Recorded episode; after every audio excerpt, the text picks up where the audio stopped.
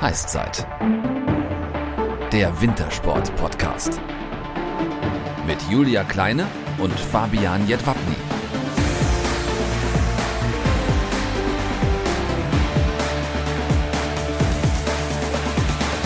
Servus und moin moin. Heißzeit Folge 16 mit dem Überflieger der Schanzen, Stefan Kraft. Ja, wir bekommen sie halt alle und jetzt ist es eben der Skiflug-Weltrekordler aus Österreich in unserer Folge 16. Aber bevor wir hören, was Stefan Kraft alles zu erzählen hat, holen wir uns ein Update aus der Wintersportszene. Fabi, was war da los? Naja, zuerst mal wieder eine Absage. Das Weltcup Skispringen im japanischen Sapporo wurde von der FIS aufgrund der Corona-Pandemie abgesagt. Ein Ersatz-Weltcup-Ort wird in Kürze bekannt gegeben. Ja, und wie vor einigen Wochen bereits bekannt gegeben, fällt die legendäre Biathlon World Team Challenge auf Schalke auch leider aus. Die Fans Fans müssen aber nicht ganz auf das Event verzichten. Nach 19 Jahren kehrt die Veranstaltung Ende Dezember nach Ruhpolding zurück.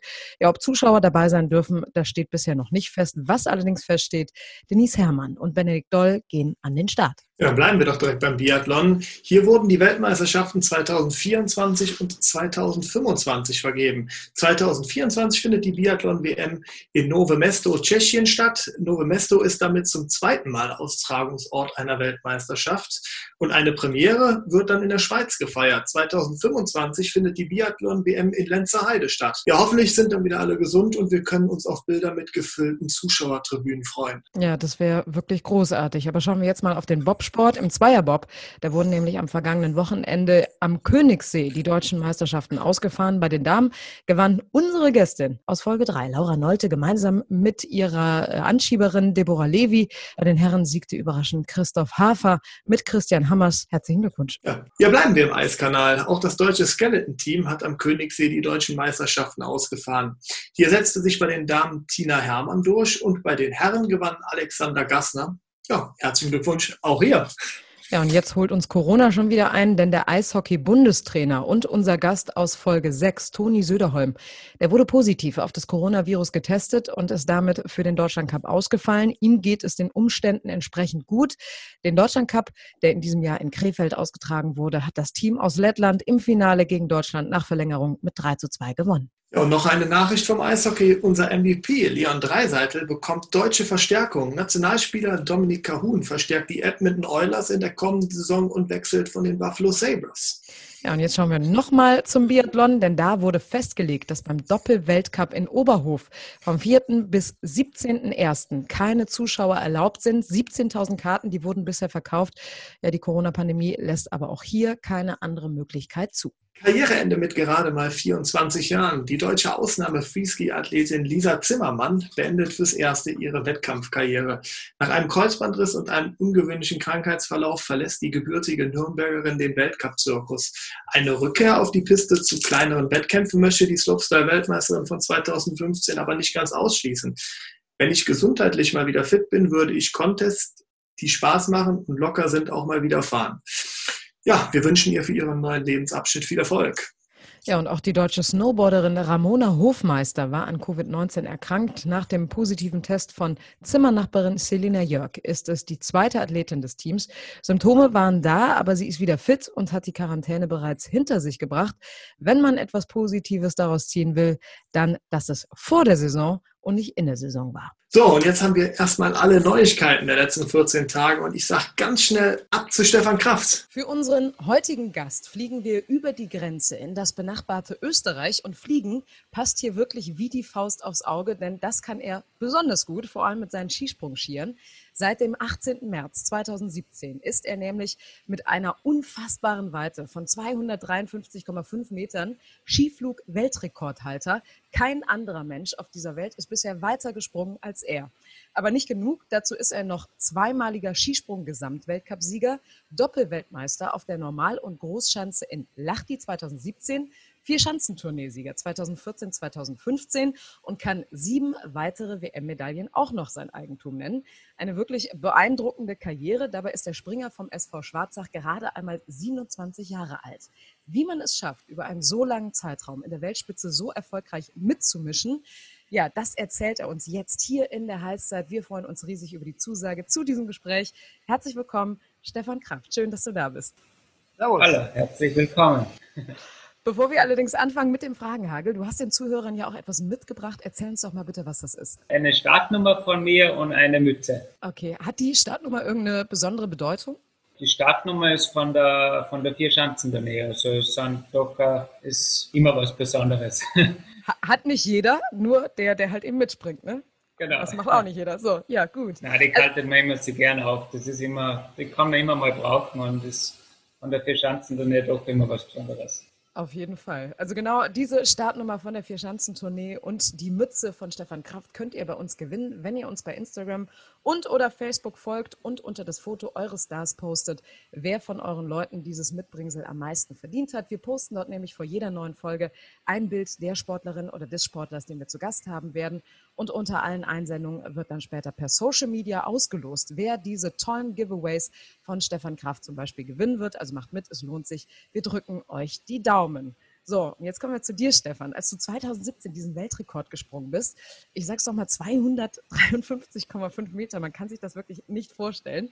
Ähm, hast du da eigentlich schon in der Luft gemerkt, ja, heute mache ich mich mal zur lebenden Legende und trage mich als Weltrekorder in die Geschichtsbücher ein? Ja, der Tag war schon perfekt. Also es ist ja doch äh, 20 Minuten davor Weltrekord schon geflogen worden von Norweger Robert Johansen. Und dann hat man schon gemerkt, okay, heute könnte was gehen. Also es ist heute super Bedingungen, die Schanze ist perfekt, perfekten Zustand. Äh, ja, alles zusammen äh, muss da einfach alles zusammenpassen, dass die, die Weite möglich ist. Und ich habe es dann doch im Flug, so bei 100 Meter, fängt man dann realisieren, oh, okay, das kann jetzt meine Chance sein, jetzt kann es richtig weit gehen, es kann jetzt Weltrekord werden. Und dann so ab 200 Meter habe ich gewusst, okay, das, das geht jetzt aus, das ist mein Flug und da versucht man eigentlich nur noch den Sprung irgendwie zu stehen, dass man ja nicht stürzt oder reingreift mit dem, mit dem Gesäß oder mit den Händen und uh, das ist Gott sei Dank geglückt. Du, du, hast es gerade angesprochen, der Sprung wäre ja auch fast nicht äh, gewertet worden wegen deiner Landung. Was war denn da los? Ja, das ist doch immer sehr schwer zu sehen. Die Kampfrichter sind doch über 100 Meter weit weg und wenn man halt äh, rodelt, dann zählt der Weltrekord nicht. Wenn man mit irgendeinem Teil äh, Gesäß oder Hände oder Kopf oder irgendwas den, den Schnee berührt, dann wird es als gestürzt gewertet, aber das war Gott sei Dank nicht der Fall. Es war, glaube ich, noch so viel Platz, aber nicht mehr mehr. Also wurde mit dem Zentimetermaß dann nachgemessen. Ja, genau. ja, und dann stand es aber fest, du hast es gerade so schön gesagt, so ab 100 Meter, ab 200 Meter hast du gedacht, so, ja, das läuft ganz gut. Ähm, wie hast du dich denn gefühlt, als du dann das Ergebnis da auf dieser, auf dieser Leinwand gesehen hast? 253,5 Meter. Was ging da in dir vor? Ja, das pure Adrenalinkick. Also von den, von den träumt man als kleines Kind, äh, das ist äh, einfach ein, Kindheitstraum. Also ich weiß noch, wie man als Kind habe ich mal, glaube ich, hunderte Male oder tausende Male den Weltrekord von Janne Ahonen oder so angeschaut oder Björn Einer Romören, das, das die Goldberger, das schaut man sich einfach tausende Male auf YouTube an und uh, dann ist man das selbst Weltrekord heute und das ist, ja, es war eine riesen Anerkennung von dem ganzen Skisprung-Team oder Skisprung-Familie und zuerst war mir gar nicht so bewusst, was das auslöst. Uh, der Weltrekord, das hat man einfach, habe ich mir gedacht, aber es war dann doch was sehr was Besonderes und, und war es immer mehr zu schätzen. Und du bist einer von acht Österreichern, ne? Also nur sieben andere Österreicher sind auch Weltrekord gesprungen. Oh, das habe ich gar nicht gewusst. so ab heute, weißt du das? ab heute, ja. Hast du denn auch damals, ich glaube, Björn einer Rumören war, als er den letzten gemacht hat, äh, hatte das ja immer auf seinem Ski dann noch draufstehen, eine ganze Zeit lang, ne? Die 248 oder waren es irgendwie. Hast du das, steht das bei dir, hast du das auch irgendwo verewigt? Oder sagst du, den breche ich nächstes Jahr eh nochmal, das ist zu aufwendig? Nein, ist auf meiner Kappe seitlich oben. Ah, ja, sehr geil. Aber sonst am Ski oder so nicht. Ne? Aber hast du denn, hast du denn eigentlich mal nachgemessen, also auf Gebäude oder Straßen umgerechnet, was diese 253,5 Meter äh, so bedeuten? Also um dir einfach mal bewusst zu machen, wie weit das eigentlich ist? Nein, habe ich nicht gemacht. Gar nicht. Ich hoffe, aber dass es nur irgendwann weitergeht. ich, ich wollte gerade sagen, ne, es lohnt sich nicht, auf den, auf den Ski zu drücken, weil es ja irgendwann weitergeht. Aber ich habe das nämlich mal gemacht. Ähm, okay. Ähm, dafür müssen wir mal kurz nach Dubai reisen. Die haben ja die höchsten Gebäude der Welt. Und wer mal googeln will, der sollte den Al-Masa Tower in Dubai googeln. Der ist exakt 253,5 Meter hoch. Also so hoch, wie dieses Gebäude ist, so weit ist Stefan Kraft geflogen. Äh, herzlichen Glückwunsch. Genau, musst du mal hin, äh, musst du mal googeln. Ähm, genau, aber dass du irgendwann diesen Rekord springen wirst, das war ja irgendwie auch klar, denn du hast schon in jungen Jahren Schanzenrekorde aufgestellt. Also 2010 bei der nordischen Junioren-Skiweltmeisterschaft im estischen Ottepe. Da hast du auf der Tevandi-Schanze mit 100 Metern einen neuen Rekord aufgestellt. Da warst du gerade mal 17 Jahre alt. Und ähm, 2013 beim Qualifikationsspringen auf der Malinka-Schanze im polnischen Wisła, ja mit einem Sprung auf 139 Metern auch nochmal Schanzenrekord gesprungen. Jetzt fragt man sich natürlich für die kommende Saison, was ist denn da geplant? Fällt da der nächste Rekord? Ja, wäre immer wieder was Schönes. Also äh, ich bin doch immer der, ja, sie nicht fürchtet vor weiten Sprüngen oder der das auch immer ganz gut kann, weite Sprünge zu stehen, weil ich eigentlich sehr eher klein, kleinerer Skispringer bin und äh, dafür immer ein bisschen leichter, dann da steht man so weite Sprünge einfach leichter als wie man ist 1,80, 1,90 und hat 10 Kilo mehr. Dann kommt natürlich viel mehr Druck zusammen äh, bei der Landung und dann ist es schwieriger. Und von dem her äh, bin ich sicher wieder bereit für einen Schanzenrekord, aber äh, ja, freue mich auf die kommende Saison. Es ist sehr, sehr, sehr viel am Plan. Aber jetzt mal, äh, ich, hab, äh, ich schaue auch sehr viel Skispringen. Ich muss ganz ehrlich sagen, früher war es ja tatsächlich so, dass beim Skifliegen die Springer eher äh, einen Vorteil hatten, beim Skifliegen, genau, beim Skifliegen den Vorteil hatten, wenn sie groß waren. Also ich weiß, Teppich ist, glaube ich, groß, Timmy Seitz ist groß. Äh, Martin Koch war früher bei euch auch, der, der war auf den Schanzen beim normalen Springen gar nicht so erfolgreich, aber sobald es ans Fliegen ging, äh, war der auch immer äh, relativ weit. Hat sich das mittlerweile geändert? Es ist immer ganz unterschiedlich. Also es ist, wenn man natürlich, wenn man die großen Hebeln, wenn man größer ist und man kann die großen langen Beine ausnützen, die Hebel ausnützen und man hat äh, seine, wie gesagt, seine, seine Füße unter Kontrolle, ist es sicher besser, weil man halt mehr Fläche kreieren kann oder mehr Tragfläche, mehr Auftrieb. Aber es ist natürlich schwieriger, glaube ich, das äh, ja, eine gute Technik zu springen. Und uh, von dem her uh, mischt es immer durch. Also es sind immer wieder Leute dabei, die größer gewachsen sind und auch von der kleinen. Also es ist, kann man so schwer sagen. Es ist, gibt immer wieder alles. Ich glaube, letztes Mal bei, der, bei Oberstdorf war es ja auch äh, Kraft vor Wellinger oder irgendwie habe ich noch so ein bisschen. Da waren es auch, dann sind ja eher zwei kleinere Springer dann gewesen. Na, Wellinger ist schon größer. Größerer? Ja, ja der ist sicher über 1,80. Der ist über 1,80. Ja, ja, ja. Da sitze ich jetzt natürlich äh, im falschen Boot. Ja, gut. Ähm, dann stelle ich mir aber die Frage, glaubst du, dass es irgendwann mal möglich ist, auch die 300 zu knacken? Oder ist das einfach zu gefährlich? Ab wann äh, beginnt da die Gefahr? Oder welche Voraussetzungen müssten dafür geschaffen werden? Oh, ich, da müssten nochmal auf jeden Fall neue Schanzen gebaut werden. Uh, auf die Schanzen, was jetzt vorhanden sind, ist es sicher nicht möglich. Uh, da ist mit den 253,5 schon ziemlich Ende im Gelände, würde ich sagen. Also da ist das ist schon sehr, sehr weit unten und da müsste man einfach echt neue Schanze bauen. Dann glaube ich, wäre es schon möglich. Also wenn ich sage, da wird es jetzt noch 20, 30 Meter weiter runtergehen, glaube ich schon, dass das möglich ist und da irgendwann vielleicht 300 Meter möglich sein. Aber würdest du dich das trauen? Ja. Also würdest du das springen? Auf jeden Fall. Aber wird, wird das dann nicht irgendwann auch zu gefährlich? Ich meine, so äh, die, die, Liste der schweren Verletzungen in den letzten Jahren ist ja auch wirklich ähm, relativ prominent besetzt mit äh, Nick Ferrall, äh, Piotr Giwa, Simon Ammann äh, oder deinen Landsleuten Thomas Morgenstern, Thomas Dietert und Lukas Müller. Ist das nicht irgendwann so, dass man sagt, da ist man jetzt irgendwo an der Grenze, ähm, dann wird der Druck einfach, ich meine, wir brauchen viel, vermutlich, ich bin jetzt eher Laie, aber man braucht ja viel mehr Anlaufgeschwindigkeit noch, also nochmal einen längeren Anlauf und dann ist die Flugzeit ja auch noch mal viel länger und wird dann nicht der Druck auch irgendwann zu groß?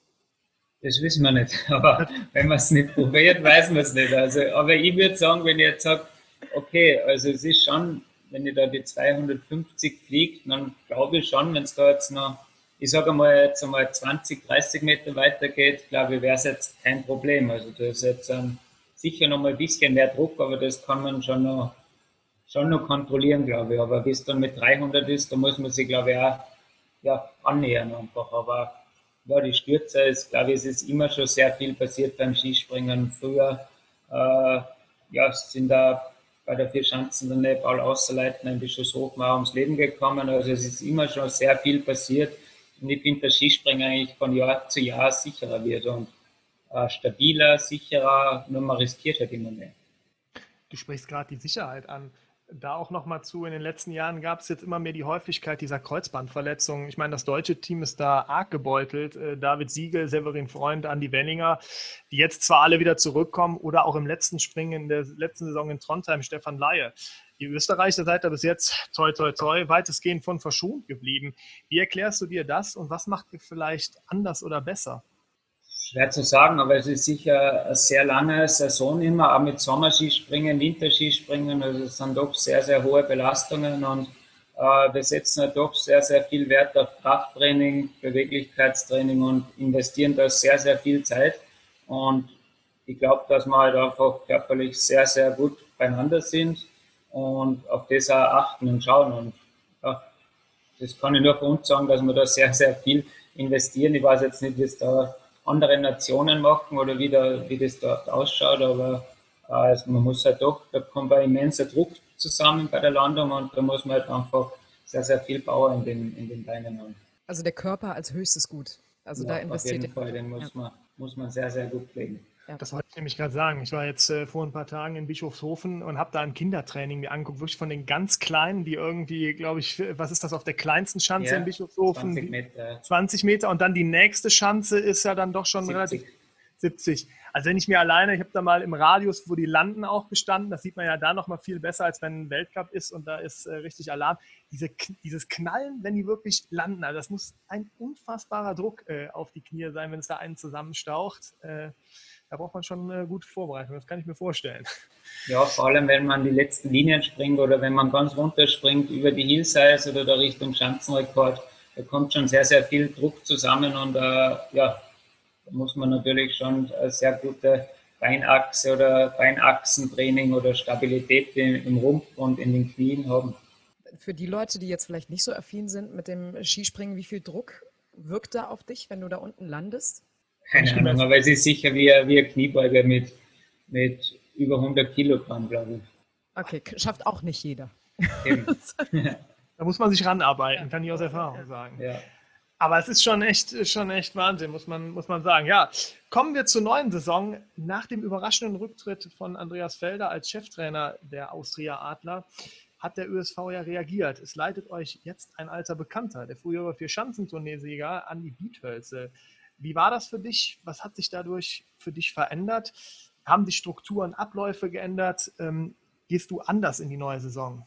Äh, ich bin nochmal sehr zufrieden mit dem, mit dem Zwieder. Also ich kenne den doch schon sehr lange. Er war äh, Co-Trainer von Heinz Kutin, äh, auch schon von Boynton Alexander. Also ich war meine ersten Jahre im Weltcup war, war er vier Jahre Co-Trainer, glaube ich, und äh, ich kenne den, den Andi Wiedhölzer schon sehr, sehr gut und ich finde, er macht es als Cheftrainer sehr cool. Also wir sind echt äh, sehr gut zusammengewachsen. Das ganze Team harmoniert sehr gut. Die Trainer in, innerhalb, äh, ja, man merkt, da ist Feuer, Feuer dahinter. Man will besser werden und es harmoniert einmal alles sehr, sehr gut, finde ich.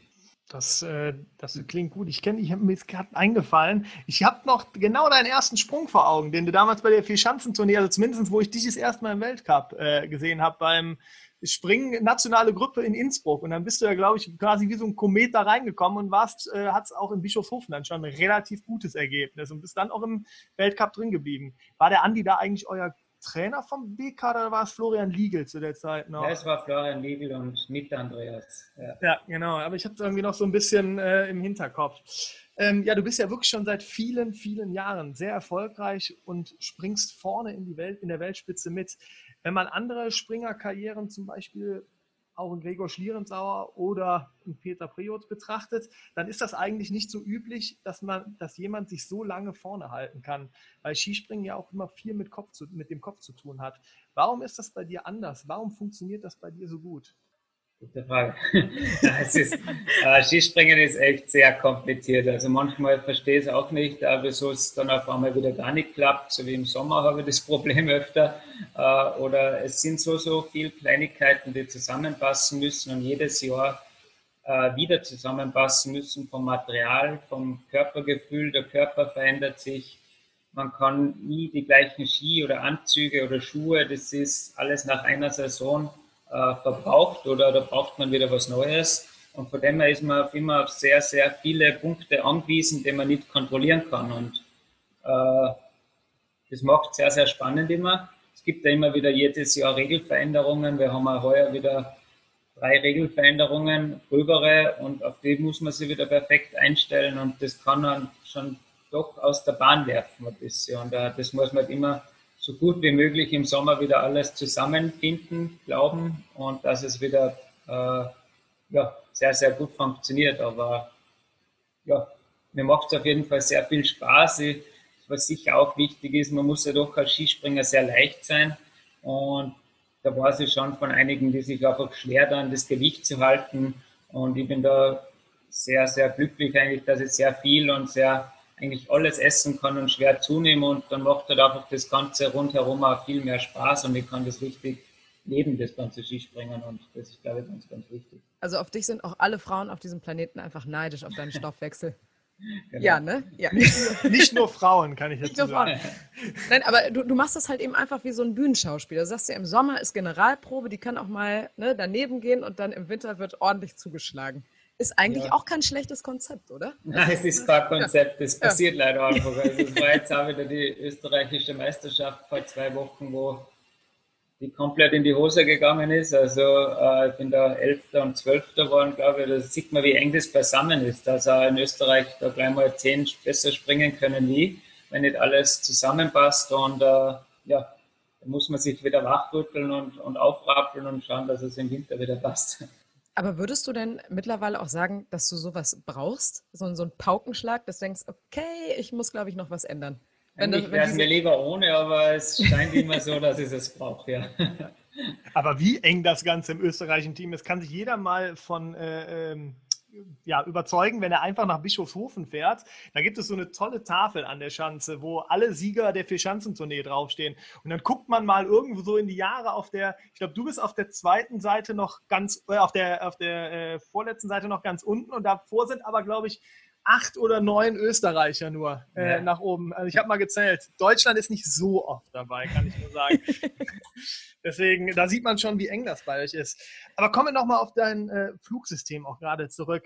Was macht das Flugsystem Kraft so besonders?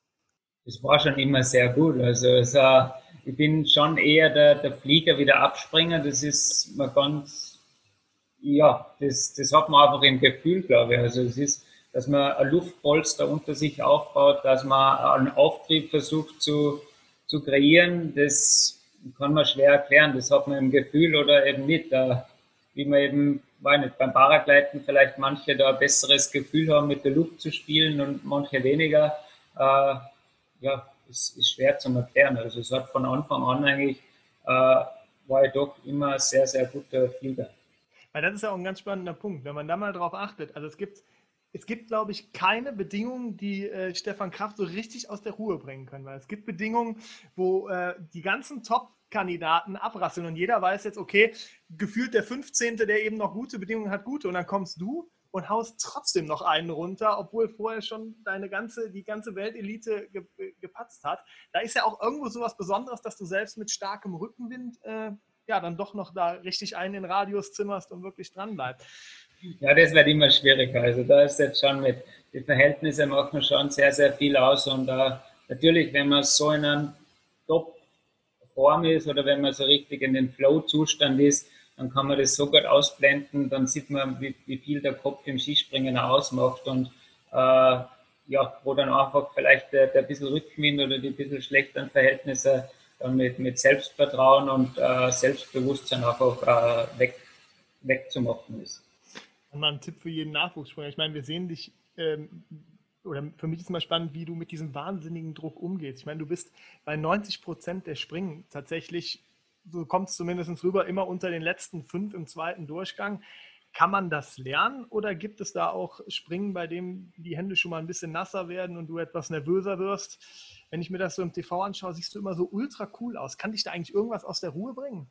Ich bin schon nervös, das kann ich da versprechen. Also auch wenn ich da oben bin, äh, wenn es um beim Skiflieger oder wenn er als letzter oben sitzt oder als vorletzter äh, und vor allem bei, bei der Vierschanzen Nähe oder bei Großereignissen, da bin ich schon extrem aufgeregt, aber das macht mit mir immer was, dass ich eigentlich noch konzentrierter bin und noch aufmerksamer und eigentlich da genau die besten Sprünge mache. Und äh, das, glaube ich, hat man einfach oder hat man nicht. Das glaube ich, kann man sehr, sehr schwer trainieren. Gab es denn dann dieses Jahr im Sommer, du hast eben den Sommer mal angesprochen, so, ich meine, es war ja für alle ein ganz anderer Sommer. Ähm, habt ihr irgendwie anders trainiert oder welche positiven Dinge ziehst du aus, auch, die, äh, auch aus dieser Corona-Krise? Sicher ganz anders trainiert, äh, viel früher, früher begonnen. Äh, normal wäre doch nach der Saison immer mal Urlaub und äh, wegfliegen, einmal ins Warme, äh, einfach einmal zwei, drei Wochen ein bisschen genießen und runterkommen. Äh, das war halt äh, dieses Jahr zu Hause, aber zu Hause ist es halt für mich immer schwierig, nichts zu tun. Äh, da wird man nach zwei, drei Tage ohne Sport ziemlich hart oder ich werde ziemlich unruhend, sage ich immer. Da, da hält mir meine Freundin immer aus zu Hause. drum, es war doch sehr, sehr viel mehr Training und aber doch war irgendwie Ruhe, weil einfach keine Termine waren. Also normal nach so einer erfolgreichen Saison muss ich fünfmal nach Wien oder äh, zu irgendwelchen Fernsehshows, Autogrammstunden, Ehrungen und das ist alles ausgefallen und das war doch einmal sehr entspannt und äh, sehr viel Zeit zu Hause, einmal zwei Monate beim eigenen Bett zu schlafen, glaube ich, habe ich seit ich 14 bin nicht mehr gehabt und das war schon mal sehr fein. Das sind dann so, so Luxussituationen, ne? Luxus-Alltagssituationen, die man auf einmal hat. Ja, genau. Ja. Man hat sehr viel Zeit, also echt einmal zum, zum neue Rezepte probieren. Ich habe auch Brot gebacken und so, also echt so Sachen, was man jetzt sonst echt selten macht. Aber äh, ja, war doch sehr entspannend und einmal sicher schwierig, aber, aber für mich eigentlich eine sehr angenehme Zeit. Ja, kommen wir zum Saisonstart. Äh, wenn unsere Folge äh, ausgestrahlt wird, dann haben wir nur noch einmal schlafen, dann ist Qualifikation äh, in Wisla. Ähm, jetzt ist noch was hin, aber für den Wettbewerb im polnischen Whistler. Ähm, genau, und dann steht da ja noch ein paar Highlights im Kalender. Äh, einmal die Skiflug-Weltmeisterschaft in Planica, die Vier-Schanzentournee zum Jahreswechsel, dann die Weltmeisterschaften im Februar und März in Oberstdorf und natürlich direkt im Anschluss die Raw-Erwertung. Also einige hochklassige Veranstaltungen, bei denen du vorne mitmischen kannst. Was hast du dir denn für die neue Saison vorgenommen? Oder bist du eher jemand, der sagt so, ach ja, ich lass mal alles auf mich zukommen und guck mal, was kommt? Ah, ich gehe immer so in die Saison, dass ich einfach wieder ganz, ganz vorn mitspringen will. Das ist das große Ziel, wieder äh, in den Top Ten regelmäßig zu sein, einige Male am Stockerl zu sein, einen Weltcupsieg wieder zu feiern. Das sind immer so die großen Ziele und äh, beim Großereignis muss man dann sowieso am Punkt sein und äh, in Form sein, sonst funktioniert sowieso nicht. Aber natürlich werden, ist das große Ziel, eine Medaille in Planitzer sowie in Oberstdorf zu machen. Habe, egal, Hauptsache eine Medaille wäre das große Ziel und äh, ja, wie du sagst, sehr, sehr viele Highlights. Also wir sind noch nie im Dezember Ski geflogen. Äh, das kommt normal immer am Ende der Saison, das Skifliegen und da bin ich schon mal sehr gespannt, so frisch in einer Saison, äh, wie das dann ist. Äh, wie stabil da schon die manchen sind. Da ist man schon immer noch ein bisschen so im Ungewissen am Anfang einer Saison und es wird, glaube ich, sehr, sehr spannend. Würdest du denn sagen, dass man fürs Skifliegen ein paar Skisprünge vorher braucht, um sich auch ja, irgendwie sicher zu fühlen? Vor allem Schneesprünge. Also wir werden doch, wir, wir fahren immer nach Wiesla zum Weltcup-Start ohne einen Schneesprung. Also weil doch halt, es ist Mitte November, da findet man in Europa nur schwer Schnee meistens, außer im Norden vielleicht. Oder in Bischofshofen, da war ich letzte Woche, da ist auch Schnee jetzt. Ja, jetzt nicht mehr. Jetzt nicht mehr, okay. Nein, jetzt nicht mehr.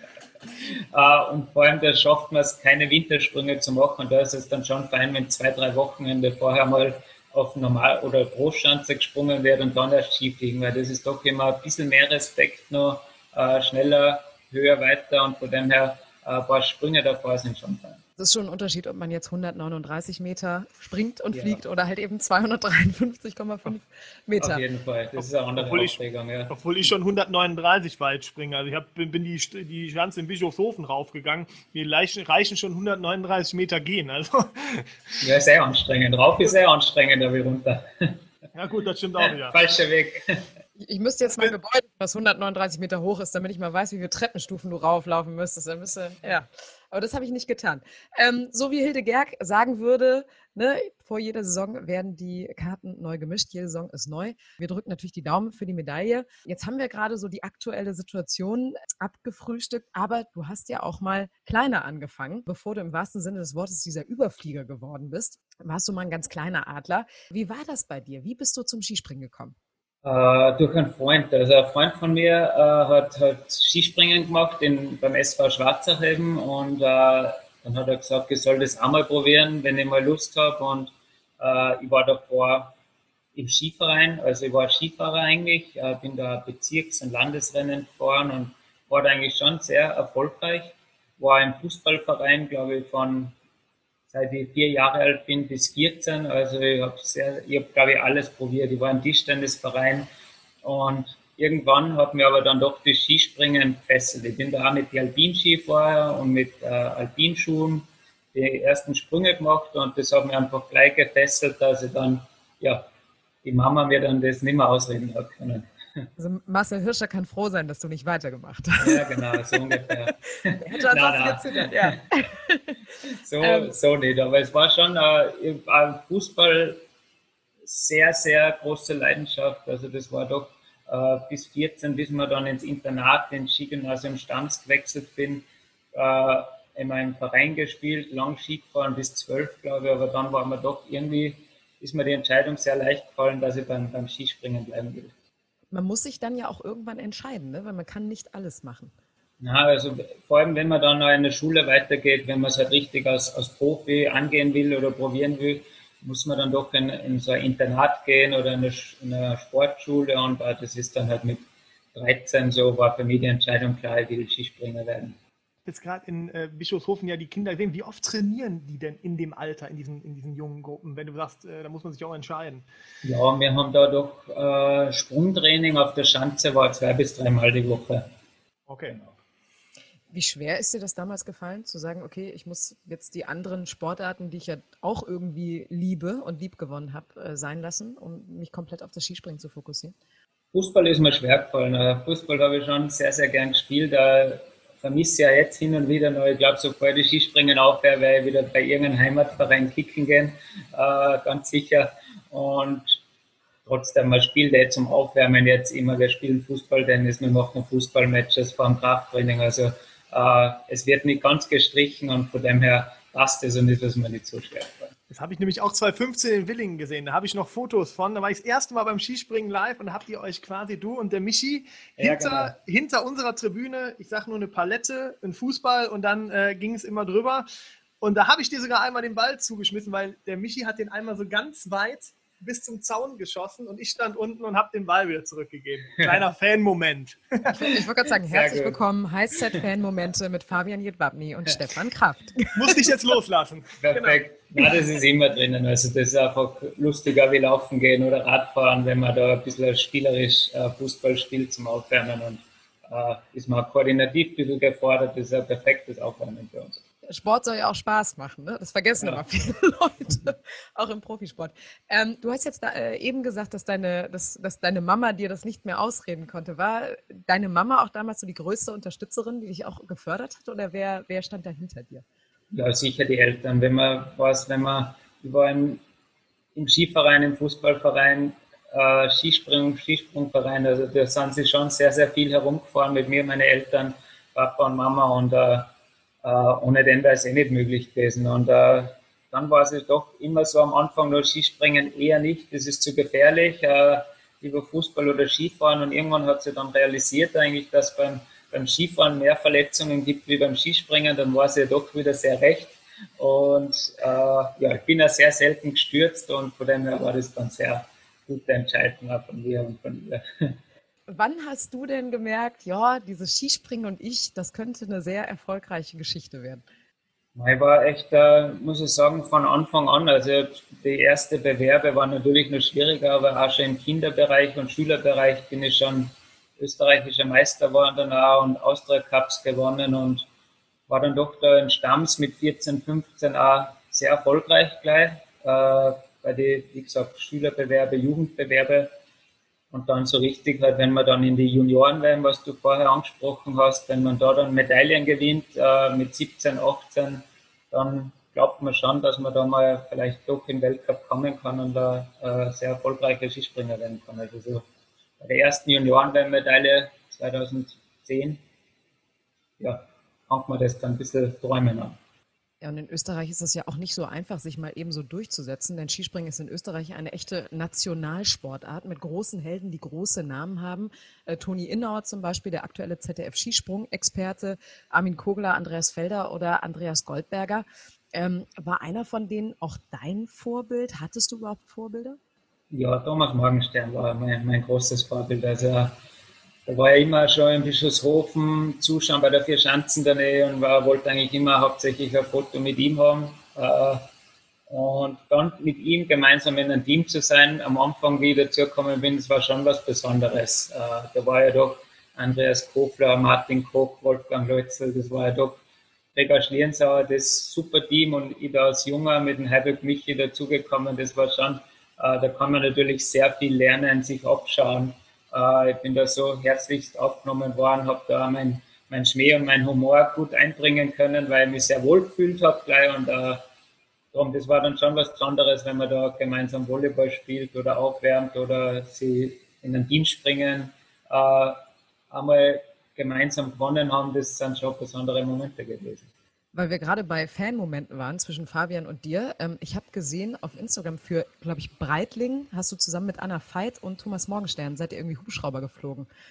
Ja. Wie, wie, wie, war das? Das war ja wahrscheinlich so eine Werbeveranstaltung, ne? Ja, genau. Wir sind da die, die Breitling Testimonials, wir drei im Wintersport und äh, das ist natürlich schon eine, mit zwei so große österreichische Sportler dort äh, mit dabei zu sein, ist eine, eine sehr coole, sehr cooles Ding und äh, ja, der Thomas hat ja doch den, den Helikopterschein gemacht oder ja, Privatpilotenschein und war, war cool mit ihm das erste Mal mitzufliegen. Also hast du dich auch ganz beruhigt hinten reingesetzt und ja, gedacht, ja, der, macht das schon. der macht das schon. Ähm, du hast jetzt gerade gesagt, dass Thomas Morgenstern eins deiner Vorbilder war. Wie war das denn damals für dich, als du diesen Sturz von ihm mitbekommen hast, ähm, der ihn ja letztendlich auch dazu gebracht hat, dass er seine Karriere beenden musste? Wie, wie war das für dich damals? Ja, ich war da live vor Ort und uh, dabei und uh, ja, es hat, hat ausgeschaut wie nach zehn Runden uh, Boxkampf im Gesicht. Also es hat echt sehr, sehr schlimm ausgeschaut und eine schwere Kopfverletzung gehabt und ich habe es dann auch, ja, es hat sich schon so angedeutet dann, dass er einfach immer mehr Angst hat beim Skispringen, Respekt. Er hat bei Trainings dann immer schon, sobald Wind war, ja, einfach nicht mehr die Sprünge gemacht, was es braucht und es ist eigentlich immer gefährlicher geworden und ja, es war dann die einzige richtige Entscheidung, glaube ich, dass wenn man das nicht mehr mit dem letzten Vertrauen macht und mit den letzten Konsequenzen, dann glaube ich, muss man das lassen. Äh, und ich glaube, der hat genau zum richtigen Zeitpunkt aufgehört und hat er eine riesen Karriere gehabt. Ja, du hast ja auch eben darüber erzählt, dass du halt eben immer ein gutes Gefühl auch hast, ne? wenn du dich gut vorbereitet fühlst, dass dir dann auch die ganzen ähm, Wetterbedingungen überhaupt nichts anhaben können, dass du natürlich nervös bist, aber dir selber für dich sicher bist. Ähm, habt ihr häufig darüber geredet? Also habt ihr viel Kontakt noch miteinander oder wie sieht das aus? Ja, selten. Also so, wenn dann äh, wenn halt wer was gewonnen hat oder was Besonderes gemacht hat, dass man uns auf, auf Instagram schreiben oder WhatsApp halt äh, aber sonst halt auf der Schanze, wenn er wieder mal vor Ort ist, dann, dann tauscht man sie aus oder wenn wir uns da mit dem Breitling Wien treffen äh, für eine Nacht oder zwei, drei Tage, wo dann, dann ist das immer sehr nett und äh, halt schon ein bisschen weiter weg vom Skispringen, äh, hat er auch Familie zu Hause und mit, sein, mit seinem Hubschrauberunternehmen sehr viel um die Ohren und da ist jetzt auch nicht immer auf der Schanze. Also die zweite Karriere läuft sehr erfolgreich bei Thomas Morgenstern. Ähm, ich habe es gerade gesagt, Skispringen ist in Österreich wirklich populär. Ihr werdet dort wie Popstars verehrt. Ähm, wie ist das denn für dich? Beflügelt dich so viel Support, wenn so ein ganzes Land auf dich schaut? Oder ist das eher so eine riesige Verantwortung, die manchmal auch eine echte Last sein kann? Ja, das kriegt man gar nicht so mit. Also natürlich äh, beflügelt es in erster Linie, wenn man, wenn man zum Beispiel in Österreich vor rot-weiß-roten Fahnen mehr springt, da ist das schon was Besonderes oder so viele Fans sind und äh, bei einer Autogrammstunde äh, tausende Leute kommen. Das ist natürlich schon ehrt einen und freut an.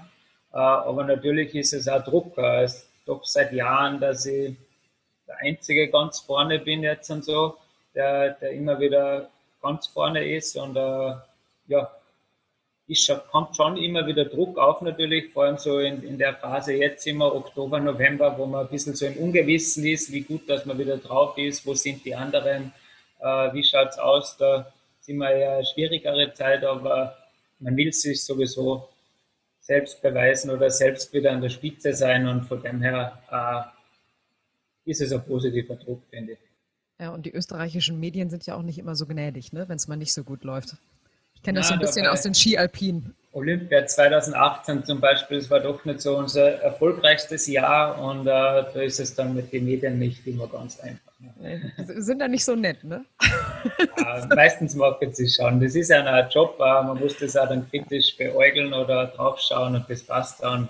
Äh, ich bin ja da nicht so, dass ich mich dann auf Wind ausrede. Es war einfach ein bisschen eine verquaxtere Saison, im Endeffekt auch nicht ganz schlecht, aber es doch einige Fehler dabei gewesen und das muss man dann auch akzeptieren. Ja, an den Olympischen Spielen ist halt eben einfach nur blöd, dass sie alle vier Jahre stattfinden. Ansonsten wird man sagen, ich mache es nächstes Jahr nochmal besser. Äh, genau, äh, aber ich war noch jung, noch, also es genau. kommt ja nächstes Jahr wieder, jetzt bin ich einem super Alter und da probiere ich es einfach wieder. Ich wollte gerade sagen, das darf man ja auch nicht vergessen, du bist auch einfach mal erst 27 Jahre alt ähm, und hast schon diese Karriere hingelegt, also ein bisschen Geduld und dann ähm, wird das schon irgendwie klappen. Es sind ähm, nur zwei Olympische Spiele drinnen. Siehst du? Also äh, das, das ist sicher. Du bist bei zwei Olympischen Spielen in den nächsten acht Jahren noch mit dabei. Oder mach es wie Noriaki Kasai. Nein, dann ja eine nächstes Jahr und dann einen in fünf Jahren. Also das ist einmal sicher das Ziel. Wunderbar. Dann tragen wir das ein in die Bücher. Du bist ja Skiflugexperte. Wenn jetzt einige Leute nicht so affin sind mit Skispringen und Skifliegen, wo ist denn der Unterschied für euch äh, zwischen dem Skispringen und dem Skifliegen? Also worauf müsst ihr da achten bei dem Sprung? Was verändert sich da? Skifliegen ist einfach, äh, es ist, ist der größte Fehler, was passieren kann, ist äh, Geschwindigkeit verlieren. Also wenn man nach dem Absprung entweder ja irgendwie was bremst, also wenn man zu, zu viel abspringt, wenn man äh, mit den Händen bremst oder mit dem Oberkörper zu viel herauszieht, äh, das sind alles, was man halt in den Wind stellt, aufrecht, das bremst und das gibt halt dann unten äh, Meterabzüge und das ist dann ganz schlecht. Also wenn du oben auf der Schanze nicht aerodynamisch genug bist. Genau, wenn man dann beim Absprung eben nicht aerodynamisch oder in Harmonie oder Rhythmus bleibt, dann äh, verliert man Geschwindigkeit und das sind halt dann gleich ein paar Meter weniger. Aber es gibt ja auch schon mal diese Bilder aus Planica beispielsweise, wenn ich mich daran erinnere, du, ihr kommt runter, dann habt ihr erstmal eine Höhe, die sieht nicht sehr hoch aus, ja, wo ihr quasi, wo man denkt, ah, jetzt könnt ihr wieder. Und dann kommt nochmal so eine Böe oder ist das dann Wind oder drückt oder wie passiert das, dass ihr dann nochmal so einen Satz wirklich wegmacht und dann geht der doch wieder richtig tief unten Ja, das rein. ist, ey, wenn man keine Geschwindigkeit verloren hat, wenn man äh, oben da alles in Geschwindigkeit lässt, sehr viel in die Richtung hinausspringt, riskiert, äh, mit, mit richtig Mut vorne rausspringt und dann doch noch hofft, dass er durch die Geschwindigkeit sich dann nochmal so Luftpolster aufbaut und dann geht es nochmal richtig dahin und hat man so das Gefühl, ja, wie wenn man nochmal wegsteigt. Jetzt haben wir gerade mitbekommen, dass du eigentlich bei allen Wetterbedingungen springen kannst, aber gibt es eine absolute Lieblingsschanze, bei der du ganz genau weißt, okay, hier muss ich das Ganze einfach nur noch sauber landen und dann ist das definitiv der Sieg? Ah, so ist es nie, aber äh, die Lieblingsschanze auf jeden Fall Planitzer, weil es einfach eine sehr eine Flugschanze ist, wo man 250 Meter fliegen kann, wo äh, ja, einfach die, die Schanze an sich selbst einfach richtig Spaß macht, wo es keine Tücken gibt, wo man richtig hoch ist, wo meistens ein bisschen Aufwind ist, was wir Skispringer lieben und äh, ja, ist einfach die perfekte Schanze, finde ich. Also kann man sagen, du willst Weltmeister werden jetzt in Planica. Ziel ist es. Aber das haben leider 50 andere auch oder 60. Ja. Das ist doof, ne? Das ist doof, ja, ja, und ich glaube, Planica ist für vielen die Lieblingsschanze, weil es einfach echt ja, an nichts so, fehlt dort auch also traumhaft gelegen ist, ne? Ja, schon. Also Immer also Traumkulisse, normal super Wetter auch, weil es doch äh, weiter im Süden ist und ja. Also man kann sagen, alles auf Ski fliegen. Genau. Ja. Ähm, die Bergiselschanze in Innsbruck. Ja, und deutsche Springer vor allem bei der Vier-Schanzentournee. Wir wissen, diese Kombi, die funktioniert nicht wirklich gut. Jetzt haben wir eben über deine Lieblingsschanze gesprochen. Aber gibt es auch eine, die du so gar nicht magst, wo du sagst, Oi, ja, die könnte man gerne rausnehmen aus dem Kalender. Gar nicht. Gar nicht. okay, warum? Das ist eigentlich auch eine schöne Chance, aber irgendwie seit, seit zwei, drei Jahren oder drei Jahren, seit ich da eigentlich meine Tournee gewonnen habe, vor vier, fünf Jahren, äh, wo ich da noch Dritter geworden bin, seitdem hat es einfach nicht mehr so funktioniert. Da habe ich mir in den letzten drei Jahren eigentlich immer meine Chancen da eine äh, oder Sieger ein bisschen verhaut oder vertan. Äh, und deswegen wäre es mir eigentlich egal, wenn man da woanders springt. Aber weißt du, was lustig ist? Jetzt auf eine andere Sportart gesehen. Marco Büchel zum Beispiel hat auch gesagt, dass er Garmisch überhaupt nicht mochte, aber immer da am erfolgreichsten war. Und dann okay.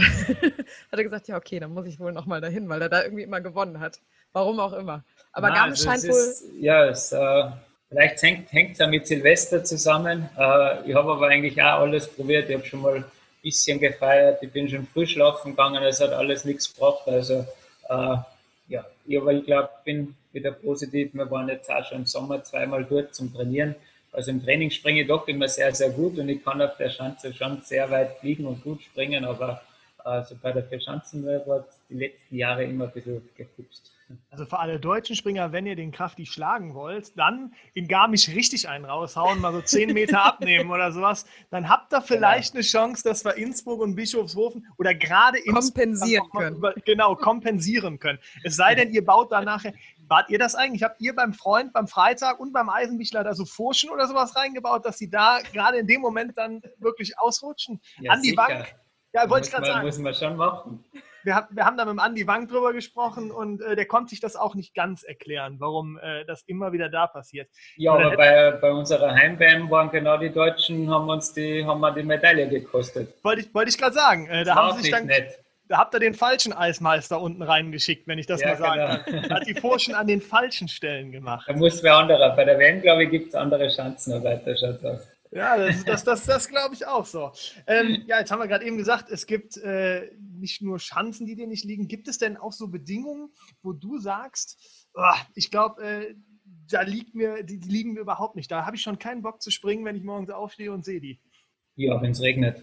Ja? Wenn es im Winter, wenn es im Winter 5 Grad hat und es regnet oder 10 Grad und es regnet. Also das ist, na, das braucht es im Winter nicht. Und die optimalen äh, Kölner Verhältnisse. Ja, genau. Gott aber, sei Dank gibt es in Köln keine Chance. Oh, könnten wir auch mal überlegen, aber es wäre alles nur grün. Aber wenn ich, ich, äh, es ist ja auch beim Anlauf. Früher, wenn es, ich meine, jetzt habt ihr mehr und mehr die neuen Spuren, aber früher war es ja auch immer, wenn es ähm, geschneit hat sehr gefährlich. Ich kann mich an Bischofshofen immer an dieses Blasorchester äh, erinnern, ja. was dann da reingehalten hat.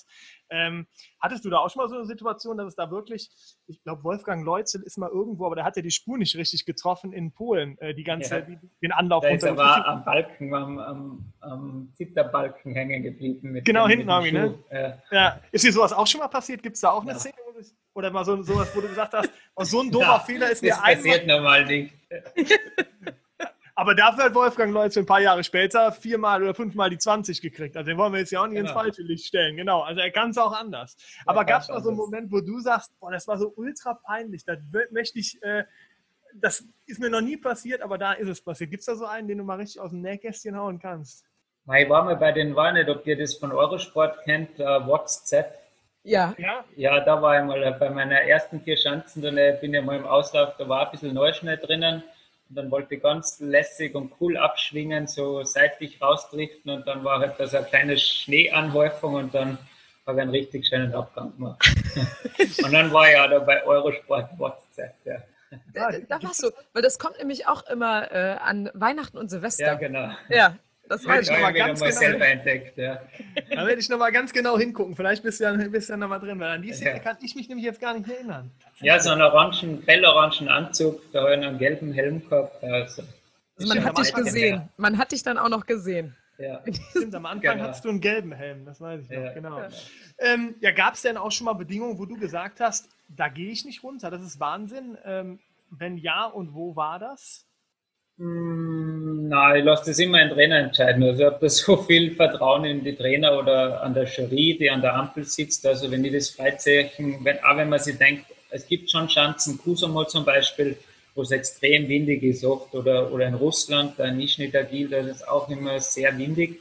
Und da sitzt man schon am Balken und denkt sich, boah, also bitte nicht, also es ist doch sehr windig und wir jetzt da schier vom Balken runter. Und aber wenn halt dann das, das Zeichen grün kommt auf der Ampel, der Trainer gibt frei, dann hat man das Vertrauen oder ist das so abgesprochen, dass es dann springbar ist, dass es okay ist. Und da ist das Vertrauen einfach da und dann versuche ich einfach meinen Sprung zu machen. Also freiwillig habe ich noch nie umgedreht.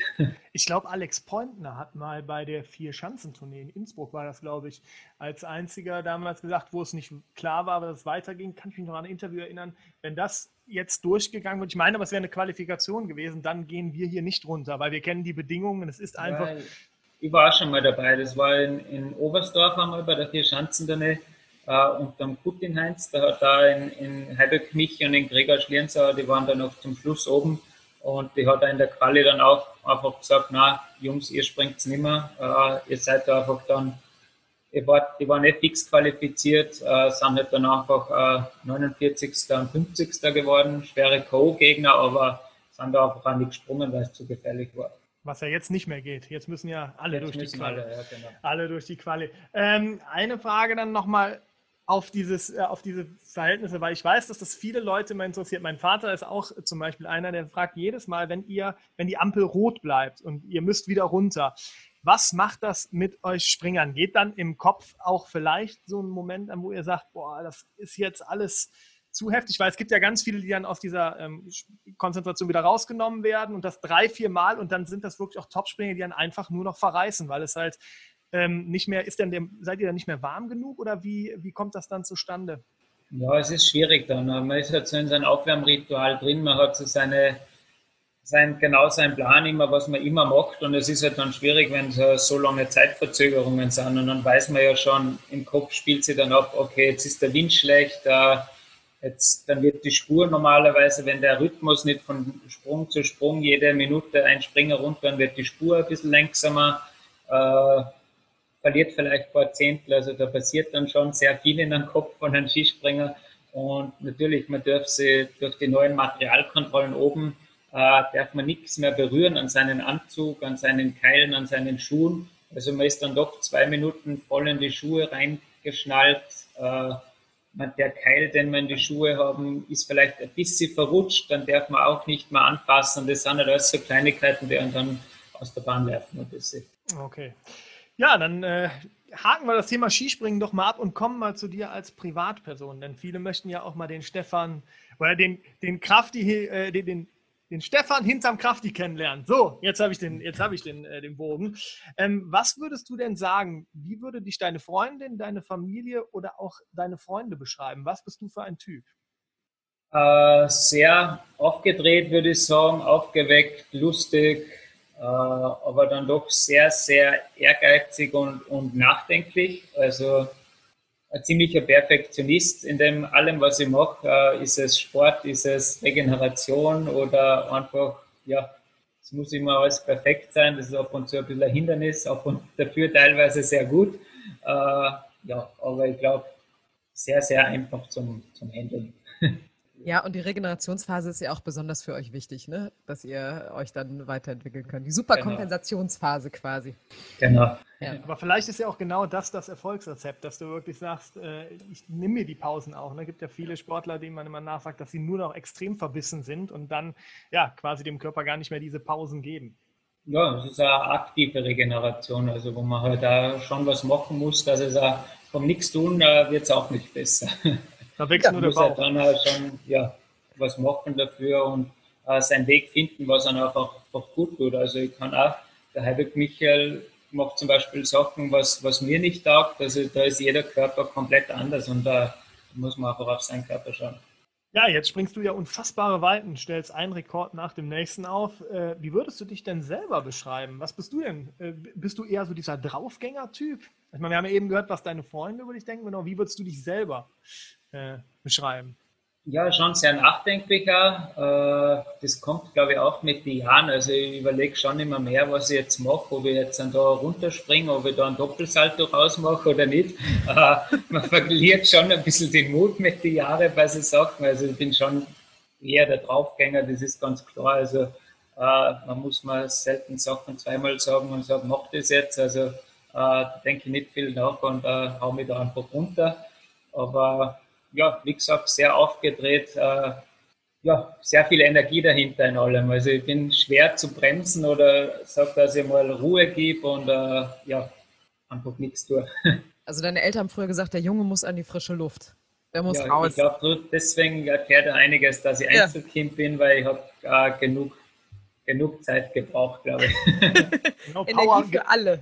Weil ja, genau. genügend Energie verbraucht. Ja. ja. jetzt wissen wir ja, dass du und Michael Heiberg ja ein extrem enges äh, Verhältnis führt. Geht das auch über den Skisprung hinaus? Macht ihr auch privat sehr viel?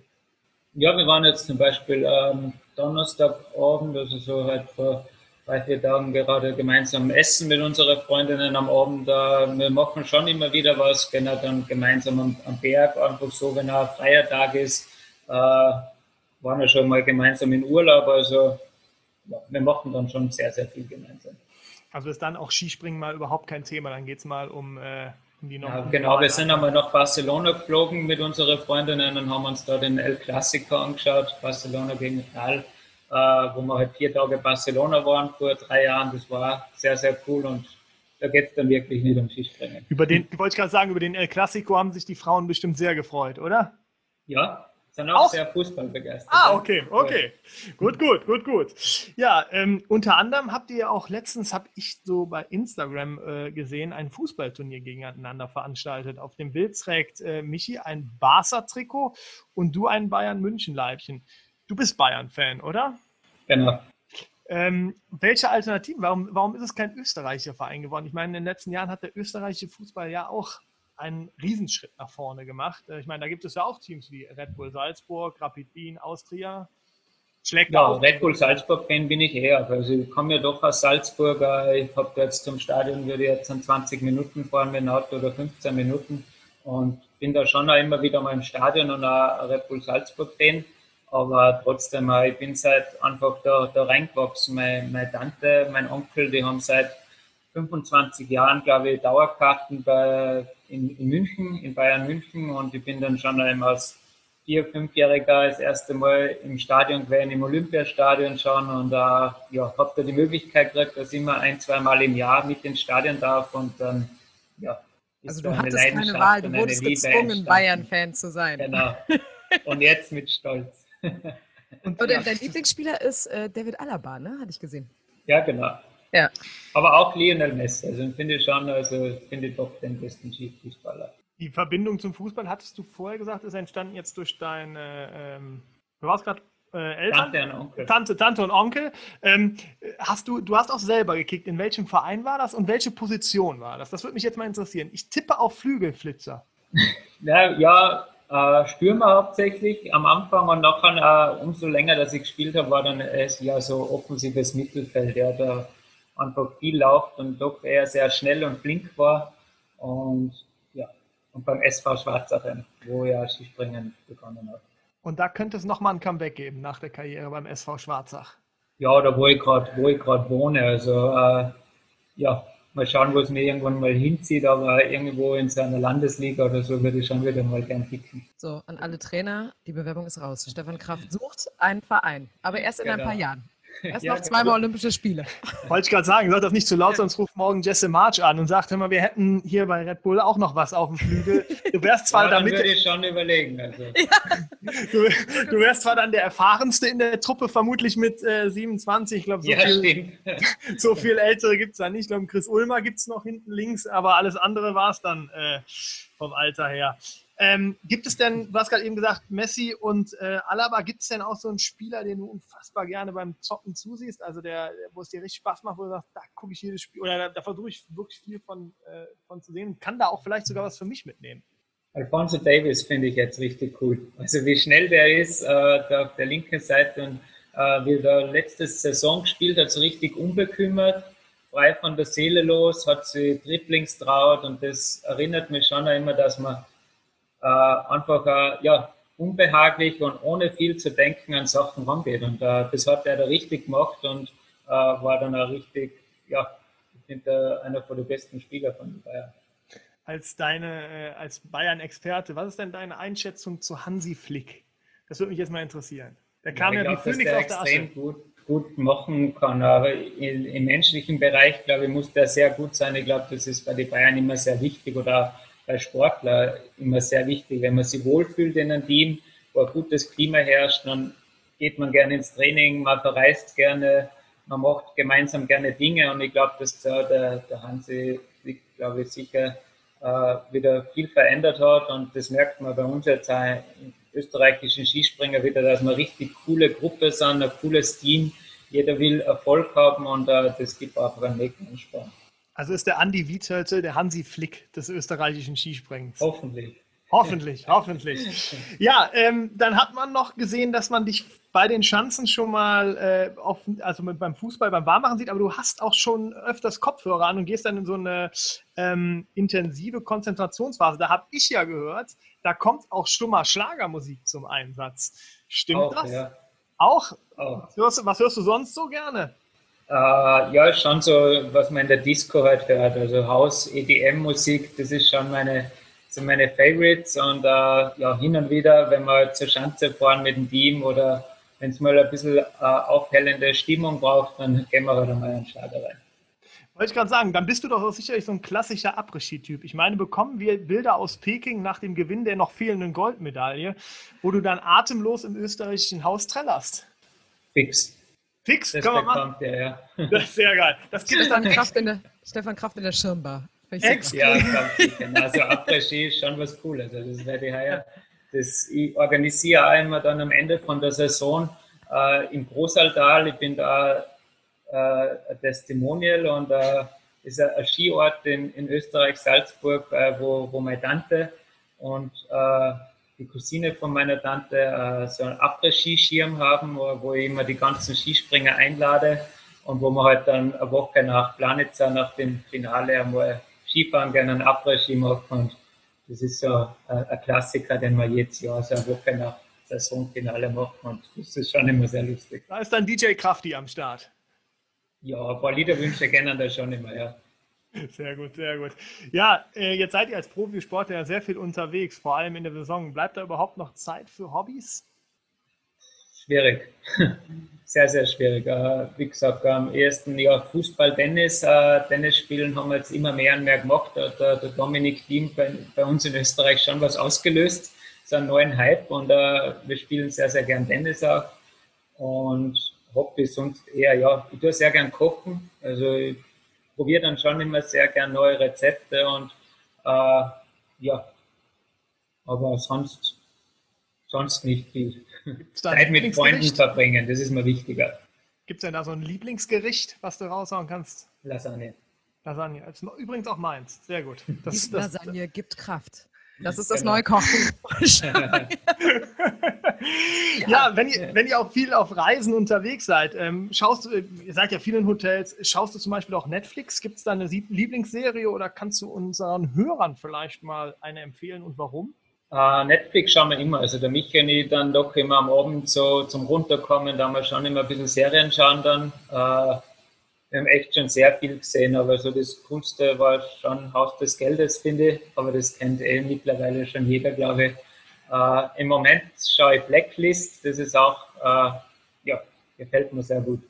Also da darf schon ein bisschen Action dahinter sein und äh, ja, Obwohl ich ja persönlich die zweite Folge von Haus des Geldes nicht mehr so gut fand wie die erste. Also das stimmt. Meine persönliche Meinung. Aber trotzdem, Ja, trotzdem gut. Ich bin noch dran. Ich gut. bin noch dran. Verrat nicht zu viel. Äh, ja, und du scheinst auch ein Tattoo-Fan zu sein. Wenn, äh, denn du hast eins am linken Oberarm bzw. der Schulter. Was ist das für ein Motiv und was hat das für eine Bedeutung? Ei, ein Adler. Man sieht es. ein Adler, ja. Ist da noch Ja, ist doch schon sehr Jahre her. Also es ist drei, äh, 2014 oder 2013, glaube ich, habe ich das gemacht und äh, doch war einfach ein besonderes Tier und dann natürlich mit dem Skispringen zusammen ein sehr edles Tier und äh, ja, hat irgendwie gepasst. Was würdest du denn sagen, wäre für dich besonders mutig? Wo müsstest du mal richtig über deinen Schatten springen? Ich meine, du springst ja, willst 300 Meter springen, äh, springst von gefühlt. Ja, Aus dem Flugzeug habe ich letztens auch gesehen. Irgendwo bist genau. du Tandemsprung, ja. dann im Sprung. Also Gibt's bei so Sachen, bei so Aktivitätssachen, glaube ich, gibt es nichts, wo, sie, wo ich jetzt über meinen Schatten springen müsste. Also schwierig. Tanzen oder singen vielleicht, weil ich das nicht gut kann. Tanzen oder singen. Ja. Let's Dance. Let's Dance. Gibt es das auch? Ah, tanzen Das geht gibt's eh auch- noch besser. Also tanzen geht eh noch besser, aber singen ist was natürlich, das Im. Après-Ski-Zelt. Ja, Mit tausend Leuten. Ja, dann zum Abschluss äh, dieses Interviews habe ich noch eine Frage. Was ist dein größter Traum, den du dir unbedingt noch erfüllen möchtest? äh, wunderbares, schönes Haus haben mit einer Familie. Das ist ein perfektes Schlusswort. Mit einer ja. gesunden Familie. Das mit einer gesunden. Das ist heutzutage ja wichtiger denn je, hat man äh, gerade das genau. Gefühl. Ähm, ja, kommen wir nochmal zu unseren Giveaways. Äh, du hast uns ja eine Mütze mit dem Weltrekord äh, äh, Aufzug mitgebracht. Also wer weiß, ob der nächstes Jahr nicht schon wieder vergrößert wird. Deshalb könnte es noch äh, einer der letzten sein mit den 253. Genau. Ähm, und eine Startnummer von der Schanzentournee. Wir erinnern nochmal, wie ihr gewinnen könnt. Ganz einfach. Ihr folgt der Heißzeit, liked den Kanal und markiert einen Wintersport-Fan, wo ihr denkt, der hat das unbedingt verdient, der muss diese beiden super Giveaways haben. Ja, dann gibt es auch noch immer die Möglichkeit, beziehungsweise der muss uns dann auch noch folgen. Das habe ich jetzt wieder vergessen, äh, weil das vergessen die meisten nämlich auch. Es werden viele nominiert, aber die folgen dann nicht. Und das ist das Bittere, dann sind sie leider raus. Ähm, ja, dann haben wir jetzt noch zum Schluss die Möglichkeit gibt es ja immer Fragen zu stellen über unsere Kanäle und die hat Julia schon mal gesammelt und kommt damit jetzt nochmal auf dich zu. Genau, ich würde jetzt ein paar Fragen deiner Fans fragen. Wir haben ja eben gerade festgestellt, dass du quasi nach deiner Karriere auch als Fußballer nochmal durchstarten könntest und dir natürlich auch eine Familie, eine gesunde Familie wünscht. Aber Luisa fragt, ähm, ob du dir schon Gedanken über die Karriere nach deiner Karriere gemacht hast. Habe ich auch. Also ich habe schon überlegt, ob jetzt äh, äh in den nächsten oder heuer vor allem in der Corona-Zeit überlegt, ob ich was studieren anfangen soll, äh, im Bereich eben Ernährung, Sport und Ernährung, Ernährungswissenschaften, auch Physiotherapie, aber es ist dann doch sehr, sehr zeitaufwendig, was ich jetzt so geschaut habe und äh, habe mir jetzt gedacht, ich will jetzt doch noch die Jahre, die ich im Skisprungen habe, äh, voll auf das Skispringen konzentrieren und das nach der Karriere machen, aber dann sicher so in irgendwas mit Sport. Auf jeden Fall ist es dann ein Studium oder im Trainerbereich. Keine Ahnung. Diplom-Ökotrophologe Stefan Kraft. Ja, genau. Deswegen. Mit einem eigenen Kochbuch. Diese Lasagne gibt Kraft.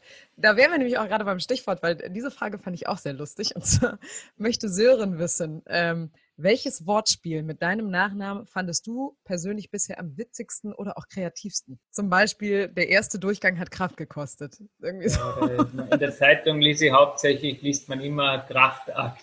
Der ja. nächste Kraftakt. Also das, ja, finde es jetzt nicht lustig oder nicht schlecht, aber äh, das lese ich am öftesten. Werfen die auch manchmal? Na, ich bin zufrieden mit meinem Namen, das passt. Sollen sie sich ein bisschen austoben, die Journalisten, haben sie recht. Ja, vor allem Kraftakt hört sich auch immer ein bisschen negativ an. Man könnte ja auch sagen, das war kraftvoll. Das war ganz schön kraftvoll. Das hat auch wieder was Positives, ja. ne? Na gut. Ja, also ich finde es auch immer lustig, das passt schon. Gut, dann vielen Dank für euer Interesse. Wir werden dann die Startnummer und die Mütze von Stefan Kraft in unserer Insta- und Facebook-Story verlosen und den oder die Gewinnerin dann benachrichtigen. Ja, und jetzt, lieber Stefan, machen wir aber nochmal den äh, Weltrekordversuch in der Heißzeit. Also wir gehen jetzt erstmal auf die 300 Meter. Wir haben die Schanze quasi hier. Wir haben sie präpariert für dich. Es ist alles bereitet. Ähm, und jetzt musst du es nur schaffen, bei den 300 Metern zu stehen. Und das nennt sich nämlich bei uns Fastlane und sind nochmal vier äh, knackige Fragen. Äh, bist du dazu bereit? Das werden wir sehen. Das werden wir sehen. Dann fangen wir an. Erkläre uns doch deine Sportart in einer Minute. Geht's los? Ja, die Zeit ja. läuft. 30 Sekunden sind schon weg. Ja, Skispringen. Äh, sehr, sehr äh, koordinative, schnellkräftige Sportart, wo man eine sehr balancierte Anfahrts Anfahrtsposition braucht, die sehr tief sein muss. Man muss gedehnt sein und dann muss man innerhalb von Zehntelsekunden den Absprung perfekt erwischen. Also äh, es ist eine koordinative Aufgabe, dieser Absprung. Es soll so schnell und kraftvoll wie möglich passieren, genau zum richtigen Timing am Schanzentisch. Und dann im Flug einfach ein riesen Flugpolster unter sich aufbauen, die Ski unter sich lassen, äh, mit allem, was man hat, Flugpolster, Flugfläche kreieren und zum Schluss eine wunderschöne Delle mit 5x20 0 bis zur Schurzähne. Perfekt. Julia, weißt du, was wir nächste Woche mal machen? Wir legen einfach mal die Spur. Die Frage 1 haben wir ja auch an die Wang schon gestellt. Der ist ja heute Trainer äh, ja. vom deutschen Team. Und da würde ich, die würde ich gerne mal übereinander legen oder mal hintereinander legen. Wer, äh, wer die besseren, äh, das, das, noch das, das, das Feinere rausgeführt hat. Ich glaube, Stefan, da war ein bisschen intensiver, glaube ich. Deine, deine Antwort war Mit schon Leidenschaft. Mit Leidenschaft. Leidenschaft. Ja. Aber wir, wir werden das machen. Mal gucken, ob es Punkt für dich wird. Äh, Frage 2.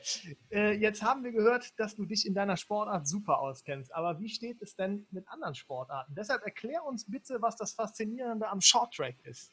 Shorttrack, äh, Eislaufen äh, in einen ovalen, ja, ovalen äh, Rundlauf, äh, ja, extreme Schnelligkeit, äh, sehr intensiv schaut es aus, gibt es verschiedene Distanzen. Äh, ja, man braucht eine sehr, sehr gute Technik, sehr gute Gleitfähigkeit, äh, sehr, sehr viel Power in den Oberschenkeln, wie man bei den Athleten sieht. Da ist richtig viel Power dahinter und äh, ja, Das hört sich gut an. Dann gehen wir zur Frage 3 über. Ähm, warum sollte man sich unbedingt die Heißzeit anhören? weil man da sehr, sehr spannende Gesprächspartner immer findet. Äh, wenn ich höre an die Bank Stefan Kraft, äh, kennen Sie sich auch mit Skispringen sehr gut aus. Und na, wenn man ges gespannte Gesprächspartner mal nicht nur auf der Schanze hören will oder im Sportbereich, sondern auch was Privates, dann soll man erst Heißzeit hören. Perfekt. Also wir sind jetzt schon bei 301 Meter und 50. Äh, wenn du jetzt noch die Landung stehst, dann ist es der Weltrekord. Ohne Blödsinn. Aber jetzt kommt die Frage, da ist für alle immer die meiste Stolpergefahr. Äh, Frage 4. Nominier einen Sportler, den du gerne in der nächsten Heißzeit hören würdest. Wintersportler. Und am besten Wintersportler. Genau, Wintersportler. Hm. Er rudert. Siehst du es? Er rudert. Ja, ja, es gibt viele. Also, zur Beruhigung, es geht allen so. Es geht wirklich allen so. Äh, ich immer sehr, sehr gern mögen habe, aber weil es halt schon Skipension ist, der Felix Neureuther. Nehmen wir den Felix. Wunderbar, Das- ist eingeloggt. Steht ganz Immer Liste. spannend zum Zuhören, finde ich. Habt ihr, euch denn mal, habt ihr euch denn mal persönlich kennengelernt? Äh, wir haben uns bei der Gala mal getroffen, aber jetzt dann nur Hallo und ja.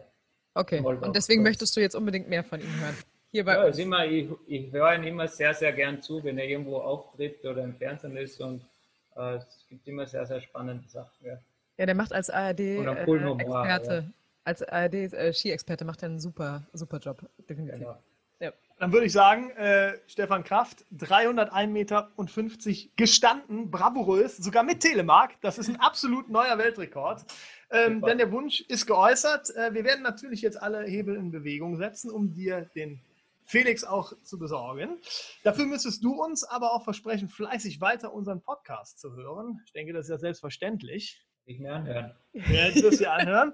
Äh, und ja, dann hören wir uns sicherlich nochmal in der kommenden Saison für ein kurzes, kleines 5-Minuten-Telefonat, wie es dir so ergeht, ob du schon Skiflug-Weltmeister geworden bist oder dem Deutschen mal wieder die Vier-Schanzentournee madig gemacht hast. Äh, Ich werde mein Bestes daran setzen. ja, das habe ich. Das habe ich mir, das habe ich mir fast, das werden alle Österreicher sehr gerne hören. Aber ich wünsche es dir auch vor allen Dingen viel Gesundheit, äh, komm gut durch die Saison, viel, viel Glück. Danke. Und am Wochenende schon äh, ja, einschalten in Wissler. Dann geht es nämlich schon direkt auf die Schanze und könnt ihr sehen, ob der Junge seinen äh, Taten sprechen lässt. Ja, werden wir sehen. Bin schon sehr gespannt. Es ist immer ein Neustart und man weiß nicht, wo man hingeht. Ja, wir werden uns das auf jeden Fall angucken. Wir drücken die Daumen. Stefan Kraft, vielen, vielen Dank für das Gespräch. Es hat sehr viel Spaß gemacht. Ich hoffe, dir auch. Sicher.